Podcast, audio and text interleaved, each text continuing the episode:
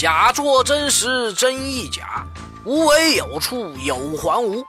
如今年关将至，许多人选择在这个点儿结婚。不过师爷提醒您一句，先别急着惦记红包那点事儿。您知道这结婚也有假吗？哦，你听过？那您听过女儿跟亲爹结婚的吗？嘿嘿，师爷说的可句句实话，真人真事儿，如有雷同，纯属造孽。话说成都某位女青年。想把父亲的户口从老家迁到成都办理社保，可是父母二人都未达到老人投靠子女入户的条件。为了尽孝，女儿想出了一条妙计，啥？就是跟自己的亲爹结婚。师爷感叹呐，这脑洞大的堪比黑洞啊！最后，这荒唐的套路并没有让他爹获得户口，而且婚姻也被判决无效。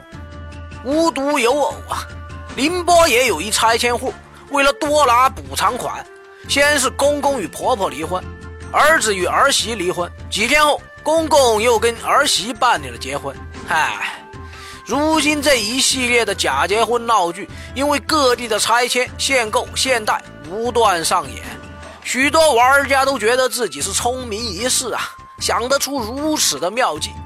可师爷想问。这一计真的妙吗？首先，结婚在我国法律上来说，是指符合法定条件的男女依法确立夫妻关系的民事法律行为，并承担由此产生的权利、义务及其他责任。而在我们民间的观念中，结婚就是有情人领证拜堂摆喜酒，和和美美过长久。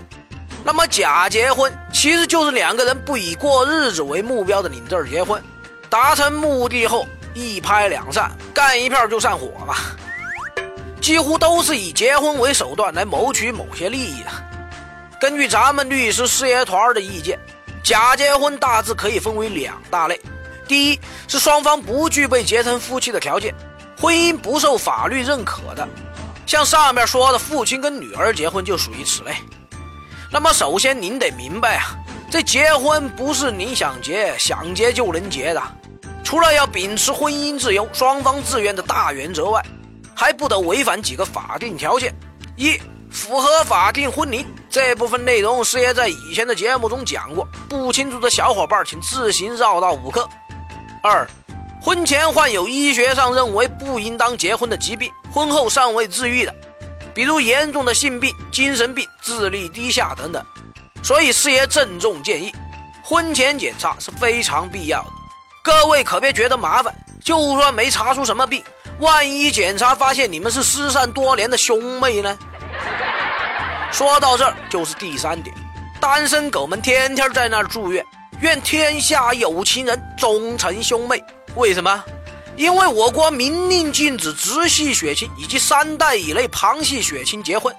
宝哥哥和林妹妹的故事，那叫爱情，不是婚姻。如果有上面几种情况。那么你去民政部门是办理不了结婚登记的，也就是说，您即使拜过了堂、动过了房，也只是一种同居关系。退一万步说，您神通广大，在民政局登记成功，那么这种婚姻就属于无效婚姻。一句话，从头到尾都是扯淡。就像开头事件中，父亲和女儿结婚，费尽心机，却因为婚姻无效，最后竹篮打水，闹剧收场。那么再说第二种假结婚的情形。就是双方在法律上是可以领证结婚的，没有以上问题。那这是不是就意味着真的能靠这种手段钻了法律或者政策的空子呢？其实我国婚姻法一直强调婚姻自由，只要符合法定条件，双方自愿，就算是猪八戒娶嫦娥也是可以的。但师爷要提醒一点，任何事情都是有风险和代价的。这婚是结了，但你想过因结婚而产生的各种法律和社会问题了没？比如结婚后对方突然不想离婚了，又或者是因为结婚获得的那点利益在分配上出现了矛盾，那您该怎么办？别跟师爷扯你们先签的什么协议的，不是以合法目的、合法方式签署的协议，几乎无法受到法律的保护，更别说婚姻关系最后的财产分割问题，这哪是你们这些非专业人士轻易搞得明白的呢？咱们事业团里的律师们接的这种以结婚为手段获得利益后再离婚的案子不在少数，但最后都没出现皆大欢喜的结局。所以，听师爷一句，但凡这种以利益为基础的结合，最终必定因为利益的撕逼不欢而散，两败俱伤。在现今的社会生活中啊，为了社保啊、购房啊、补偿款啊或者其他目的，假结婚变得越来越常见。网上甚至出了段子，说夫妻通过离婚再与对方父母结婚等一系列流程，便可成功买房，还免除一大笔过户税。整个过程只需要结婚离婚六次便可达成。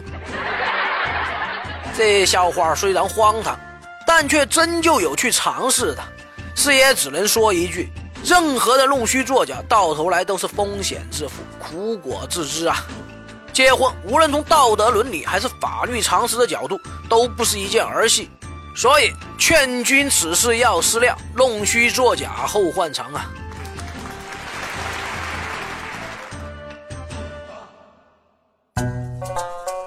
师爷来了，一个非严肃、非死板的形式给大家传递法律实用小技巧。节目的题材来自于网络或真实案例，并由签约律师师爷团提供审核意见。